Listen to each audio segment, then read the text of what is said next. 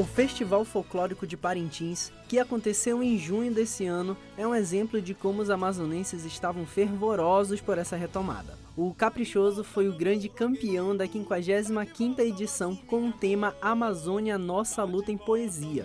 O Bumbá emocionou o público, conquistou os jurados e alcançou o 24º título da agremiação folclórica. Punhos erguidos aqui, de braços dados até o fim,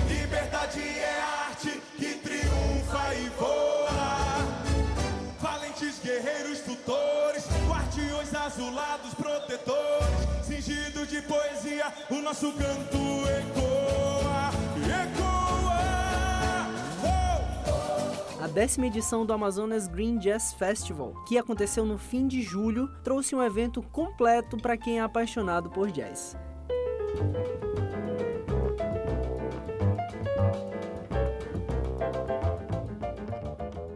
O público teve oportunidade de conhecer mais de 40 nomes consagrados do jazz nacional e internacional.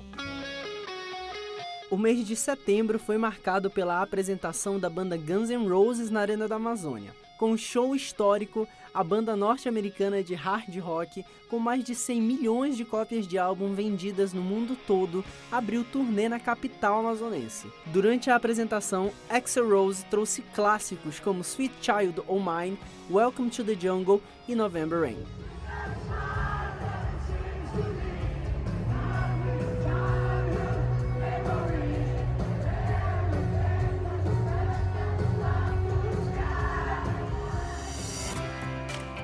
Outro evento que marcou o mês de setembro foi o Soul Manaus Passo a Passo 2022. O evento não aconteceu por dois anos por causa da pandemia e a saudade era tanta que em quatro dias o Soul Manaus reuniu mais de 380 mil pessoas no centro histórico de Manaus. Alegria e descontração marcaram o primeiro dia de festival no centro de Manaus. Artistas como Márcia Novo, Bárbara Eugênia e a DJ Rafa Melitão foram algumas das atrações do sábado.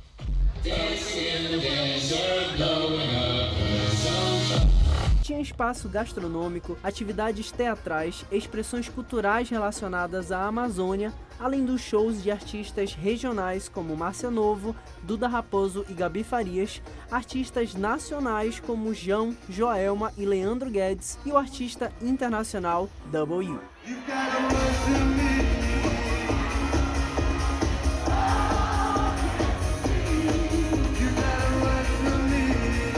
E ainda teve o 11º Encontro de Tenores do Brasil em novembro. O evento reuniu grandes nomes do canto erudito nacional e internacional, como o chileno Leão de la Guardia, além do Richard Bauer, de São Paulo, e Juremir Vieira, do Rio Grande do Sul. E a expectativa para grandes shows e eventos para 2023 é grande, como explica o secretário de Cultura e Economia Criativa, Marco Apolo Muniz. Para 2023, temos todo um, um plano, um projeto, um calendário intenso já montado e planejado para que a gente possa continuar ampliando as nossas ações, ampliando o alcance das nossas atividades e do público que prestigiam as atividades culturais desenvolvidas pelo governo do Estado e, mais acima de tudo, com a preocupação é, de gerar trabalho, renda e oportunidade para todos aqueles que é, trabalham com cultura e, e que têm aí nas atividades culturais a sua fonte de receita. Agora é aguardar para a emoção tomar conta do povo do Amazonas no ano que vem. De Manaus, Paulo Rodrigues.